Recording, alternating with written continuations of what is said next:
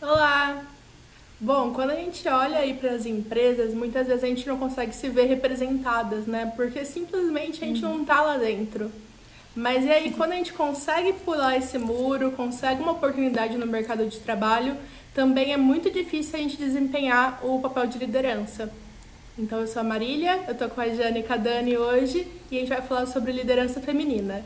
Eu queria saber de vocês, meninas, é, se vocês já encontraram mulheres líderes na carreira de vocês e como que foi isso? Olá! Bom, respondendo você, Ma, é, eu já fui líder e eu já fui liderada por uma mulher também. É, confesso que a época que eu tive uma, uma líder mulher foi uma das épocas em que eu tive mais feedbacks construtivos e que me ajudaram de fato a evoluir na carreira, Legal. sabe? É, já a minha experiência na liderança é, foi desafiadora, né? É, acho que sempre é, claro, mas foi muito desafiadora porque eu tinha que me provar capaz, assim. É, eu sempre atendi muito, trabalhei muito atendendo clientes e acontecia muito de eu ter que provar para o cliente que eu era capaz de estar naquela posição. É, era bem complicado isso. Tinham clientes que preferiam se reportar para outros líderes homens, assim. E foi difícil para mim também tirar essa carga de que, ah, por eu ser mulher, acaba sendo uma líder muito mãezona, ou muito boazinha. Eu já ouvi isso, sabe? E eu sempre me perguntei que se eu fosse homem eu ouviria isso, que eu tava, se eu tava sendo um líder paisão por eu escutar as pessoas, por eu ser mais empática. É, então, acho que é uma coisa que deveria ser normal para o papel de líder, né? A gente ser um, uma pessoa mais empática. E eu acho que às vezes quando a gente é mulher, a gente acaba recebendo alguma, alguns é, termos, né, é, para nos definir que são muito mais ligados a gente ser mulher do que de fato a como a gente é, a como a gente exerce o papel de liderança. Essa foi a minha experiência. Nossa, super. É isso aí. É, Super concordo. Gente, sou a Dani. Oi, Má. Oi, Jana. É, para quem não, não, conhece, não me conhece assim, pessoalmente, antes de vir para comunicação, eu trabalhei no, no na, na, na, educação. Eu venho da educação. E lá, eu só a, a maioria das minhas líderes foram mulheres. Eu tive experiências bem legais. Assim, não que elas fossem perfeitas, mas eu consegui ter bons exemplos. E, e eu, a última chefe, a última líder que eu tive na educação, eu considero até hoje a minha, o meu exemplo, assim, de líder. Foi em quem eu mais me inspirei, porque ela trabalhava muito com o lance de ser empática e ser parceira. De estar junto com a equipe para construir de uma maneira muito bacana. Então eu trago ela, assim, como exemplo. Mas, assim, acho que é importante eu ressaltar aqui que no mundo da comunicação eu nunca tive uma mulher líder. Eu sempre fui liderada por homens e a maioria naquele pior exemplo de chefe homem, de líder homem. E aí eu fiquei um pouco cansada e decidi que eu ia me tornar uma líder e virei a dona proprietária, líder e rainha da porra toda. Empresária na empresa empresária. Ah, gente, empresária da minha vida. Então, mas eu, eu, a, as líderes mulheres que eu tive, eu fico feliz assim dos exemplos. Legal. Acho que, é que são pessoas. Legal você trazer isso, né? Tá vendo? A líder que você tem de exemplo era uma líder que era empática, que era, né? Uma pessoa parceira. Uhum. E às vezes quando a gente tem essa posição, a gente recebe, às vezes, o título de ah, é muito boazinha, é muito mãezona, passa a mão é. na cabeça do time. É. Provavelmente. É isso aí. Eu tava pesquisando, né, pra essa pauta e agora que eu me toquei, que eu só tive líderes mulheres, assim, a experiência de hoje é um líder homem, mas é, estágio, meu primeiro emprego, meu último emprego, todos foram com líderes mulheres. E eu acho que assim, é, eu tive coisas positivas, muitas coisas positivas, mais po coisas positivas do que negativas, claro. E, mas aí quando eu fui líder, a situação mudou um pouquinho. Eu trabalhava numa empresa que todas as líderes eram mulheres, assim, era uma agência e, enfim, se você vê todas as líderes mulheres, você já imagina a cultura da empresa, era muito legal tal. Só que tinha um lance que eu acho que era um pouco sistêmico, assim. É, eu acho que é sintomático do mercado que a gente vive e não do lugar em si no sentido que havia um joguinho de poder, às vezes com uma colaboradora, no sentido de sentir essa competição feminina, sabe? E é doido porque, tipo, eu tento não desempenhar muito esse papel. Então, realmente, é, foi uma coisa muito difícil para mim. E, e teve situação com duas pessoas em específicos, dois caras que eram realmente muito difíceis para liderar. Então eu, tive, eu tinha que orientá-los, eu tinha que treiná-los, eu tinha que dar feedback com eles, acompanhar a agenda tudo mais. Então já teve gritinho, já teve é, insubordinação, Nossa. né? Teve várias situações, até assim, numa situação mais de levar a situação comigo para minha chefe, né? Para me colocar em maus lençóis. Caramba. E até uma ameaça de agressão mesmo. Nossa! Então. Exato, exato. E eu dou, eu dou risada agora, mas assim, é uma situação muito desafiadora, muito desafiadora mesmo. E, e, você se coloca numa situação que você pensa, tipo, onde que eu tô errando, sabe? Sim. Como Sim, líder que eu não tô conseguindo engajar. como se o problema Sim, a gente sente que a gente tá né? errando em algum lugar, né? O que, que eu fiz de errado, né? Uhum. Exato, porque Nossa. tipo, o papel do líder é realmente ser o tipo, o capitão do barco, né? Meio que inspirar é, pessoas, sim. puxar consigo, né? Conseguir esse engajamento. Então, realmente houve reflexão, mas eu acho que tem perfis que, ainda mais de caras, que tem uma dificuldade ainda de se subordinar a uma líder mulher, né? Porque uhum. a gente não tem que ocupar esse espaço, não é mesmo? É. É, é foda. É. Nem tenho o que dizer, assim, é muito foda, porque quando a gente ouve, né, as pessoas comentando sobre suas chefes mulheres, é, não tem meio termo, né? Ou a gente é uma chefe, ou é uma chefe muita gente boa, às vezes é interpretada como uhum. passiva, ou como eu falei, boazinha demais, mãezona, fácil de enganar. Ou se é uma chefe que é mais assertiva, né? Se você tivesse uma postura mais, mais, é, mais assertiva mesmo, a postura mais firme, aí é tida como grossa, estúpida, megera, é. É, vaca e tantos outros estereótipos até de cunho sexual, como mal comida. Então a gente é sempre assim, né? É sempre meio termo. Ou é muito boazinha, ou é mal comida e é megera. É, parece que a, a, a, gente ser líder é, é, sempre esse cenário, né? Não tem meio termo, não tem equilíbrio.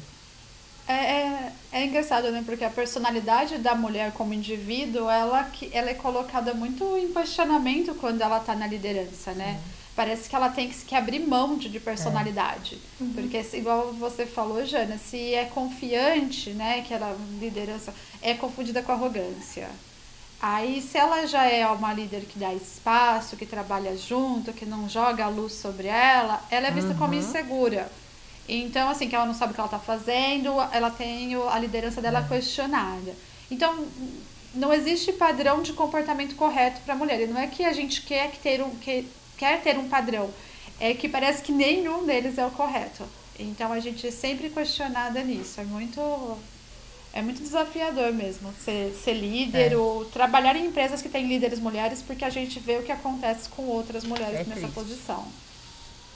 E não é, é, se isentar de nenhuma responsabilidade, né? Uma mulher no papel de líder, uhum. ela pode errar também. Sim. Eu provavelmente devo ter cometido erros na, no meu papel de líder.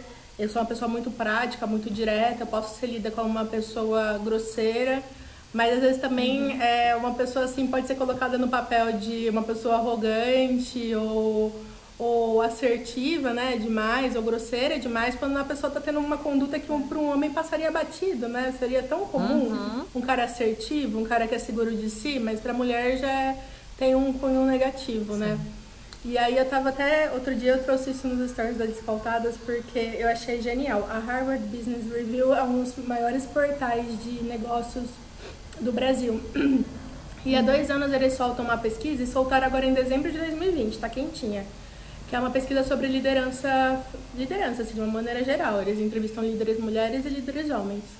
E aí eles avaliaram no último ano, lógico, o papel dos líderes na crise, né? Quem liderou melhor afinal?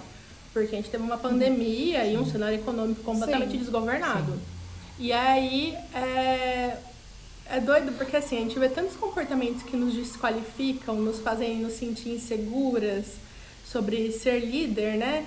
E aí a gente vai ver que as maiores competências a gente tem. Então, o resultado dessa pesquisa foi o seguinte: as mulheres estavam acima da média no, no ranking de, de liderança e os homens abaixo dessa média. Então, o resultado é: mulheres lideram melhor sobre crise. E mais que isso, quais foram as competências mais é, apontadas, né? E aquela coisa assim, se você vê LinkedIn, você provavelmente vai reconhecer essas competências porque são as mais buscadas para quem está no papel de liderança. Uhum. Que é tomada de iniciativa, aprender de forma rápida, no sentido de se desenvolver, motivar, inspirar e desenvolver pessoas, tomar decisões, inovar então são competências que são tão buscadas no mercado, né? E aí às vezes falam assim, ah, mulher é muito emocional, mulher não sabe tomar decisão. Quando na verdade a gente está voando, a gente tem todas as competências que o mercado quer, mas mesmo assim a gente não consegue ocupar esse espaço, né, gente? ah, é bizarro isso, né? É... Sem contar que a gente geralmente precisa se capacitar muito mais para ocupar a mesma, a mesma posição é. que alguns homens, né? Eu li um artigo é, produzido pelo Google um tempo atrás que as mulheres precisam sete vezes mais de um diploma de ensino superior do que os homens. Nossa. Ou seja, a gente passa mais anos estudando que a média dos homens, uhum. investimos mais em formação e ainda assim temos dificuldade de acessar oportunidades e de crescer para ocupar esses cargos mais altos, né? Isso porque a gente nem tá falando de equidade Sim, salarial. Nem ainda, né? estamos entrando nesse mérito. a gente só tá falando sobre a nossa posição e como é chegar lá e como a gente é, é. é tratada, né? E além de tudo, né, falando de trabalho formal, porque a gente temos lideranças no nosso dia a dia, na nossa rotina, né? Liderança dentro de casa. E então essas taxas de pesquisa, elas não, não consideram esse tipo de liderança, também não tem é, recorte de raça, recorte social. Então, assim, pesquisando para a pauta, vi que um levantamento do INSPER com 415 empresas é, mostra que 95% das pessoas em cargo de presidência são homens ou mulheres brancas. Então, a gente tem, além de tudo, uma desigualdade dentro próprio do, da, das mulheres que conseguem esse acesso.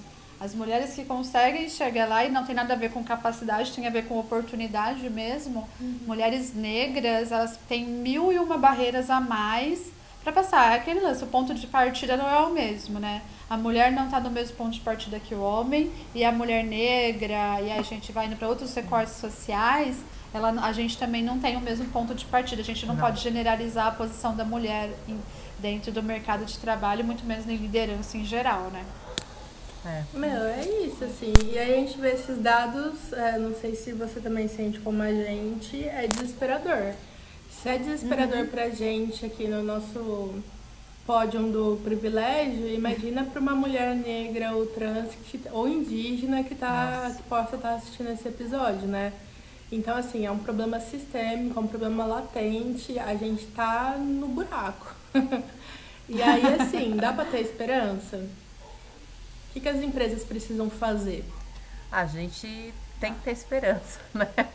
A gente tem que, tem que ter esperança, tem que lutar, Sim. né? Eu acho que, para começar, é, se a sua empresa vai ter um posicionamento de diversidade, de inclusão, de empoderamento feminino, o mínimo que a gente espera é que tenham ações concretas para equilibrar a proporção entre homens e mulheres em todos os níveis, né? Acho que esse é o, o básico, assim. Nossa, né? É o mínimo de condição, né? Que a empresa tem que, que oferecer, né? Se ela se Sim. propõe. E acho que hoje não temos mais espaço para você não se propor a esse lugar como empresa. E, e eu acho que para nós mulheres, quando a gente ocupa esses espaços, e liderança não é só ser a chefe, a dona da empresa. Dentro de uma empresa existem vários níveis de liderança. Então a gente tem que levar com a gente essa missão de ocupar um espaço como mulher e não só como indivíduo. Não adianta eu chegar lá e falar: caramba, conquistei, sou mulher, sei o meu lugar, sei de onde eu saí e eu cheguei até aqui e meu lugar ao sol está garantido. A gente tem que entender o que, que a gente representa dentro de todo, todo o mercado e saber o que, a gente precisa fazer para trazer outras mulheres com a gente. A gente já falou de sororidade aqui, e sororidade é também a gente, quando a gente está dentro desses lugares, dessas empresas, é a gente saber a nossa função ali e dar oportunidade e saber essa linha de partida aí de todo mundo. Eu acho que é muito importante a gente não uhum. esquecer disso, porque a gente fica muito preso na nossa luta individual e que é válida. Mas a gente não pode se esquecer Exato, da luta coletiva. Do papel que a gente pode exercer dentro dessa luta, né? Quando a gente está nessa posição de liderança, uhum. como a gente pode trazer outras mulheres com a gente, né? Sim. E acreditar na falácia de que, tipo, a exceção é a regra, né? Então, acontece uma mulher lá, consegue subir na montanha e se acha, ah, então é fácil, todo mundo consegue. É. Não, não é. Tanto que os dados mostram aí que o negócio é um poço sem fundo, né? E aí, assim, eu acredito muito nas ações afirmativas, né? Tanto na questão racial e tudo mais. Recentemente, por exemplo, a gente teve o trainee da Magazine Luiza, que era um uhum. voltado para pessoas pretas, justamente não só para conseguir inserir essa pessoa na estrutura da Magazine Luiza, mas o trainee também ajuda a alçar essa pessoa para um cargo de liderança, Com né? certeza. Para tipo, não colocar ela no só... mercado Exato. em geral, né? Exato, não ficar só ali no cargo operacional, realmente conseguir subir essa Sim. pessoa, alçá-la na Prepará-la para isso. E né? isso é tão importante. É, e isso é tão importante quanto dar a oportunidade em si. Você dá uhum. é, ferramentas para a pessoa conseguir se promover lá dentro. E aí eu queria saber muita opinião de vocês, meninas. Se vocês acreditam que é importante e a, a gente teve empresas aí com ações afirmativas para a gente conseguir equilibrar um pouco mais essa proporção entre homens e mulheres no mercado de trabalho. Ah, sabe, eu acho, eu acho que é necessário, a gente fala de cotas, né? Eu acho que cotas, a gente está muito acostumado a ver cotas em universidades, né? E, mas eu acho que qualquer programa que, que abra de alguma forma oportunidades, seja universitário, seja dentro do mercado, o objetivo dele é oferecer oportunidade para quem sofreu, sofreu algum tipo de prejuízo, algum tipo de injustiça histórica. Seja ela racial, cultural, religiosa, né? A gente tem vários tipos de injustiça histórica. Então, é, é um dos caminhos que a gente tem que a gente precisa. Acho que não é uma questão de gosto, sabe? Tipo, ah, eu gosto das cotas, eu não gosto das, das cotas. É uma questão de que o Brasil precisa de cotas. É o único caminho que a gente encontrou até hoje, pelo menos, tentar corrigir um pouco as injustiças históricas e sociais que a gente vive, sabe? Então, eu acho que é, é necessário. Eu, eu, concordo com a Dani. Acho que a, a, é um dos únicos caminhos que a gente tem de equilibrar um pouco essa balança e dar oportunidade uhum. para quem não tem acesso a essas oportunidades, sabe? É, quando a gente fala, por exemplo, de ter uma cota de porcentagem é, em algumas empresas dentro dos conselhos da diretoria, eu acho que é o único caminho uhum. que a gente uhum. tem hoje para, por exemplo, ter mais mulheres ocupando essas cadeiras e equilibrar essa balança. Porque se você não tem esse incentivo, é, esses conselhos, essas diretorias, elas sempre serão majoritariamente masculinas e ninguém quer abrir mão, né? Ninguém é. quer é, se até hoje foi é, assim. Ninguém vai querer quebrar o. É, se o homem esteve lá, por que, que por vontade própria ele vai Abrir querer mão, isso, né? Se tá tão bom para ele. Ninguém quer quebrar o padrão quando você é beneficiado com aquilo, né? Uhum. Então, para mim, uhum. é, ter as cotas é, acho que é o único caminho que a gente tem hoje. Sim. É isso, gente. Assim, a gente sabe que a gente tá a passos muito lentos, uhum. né?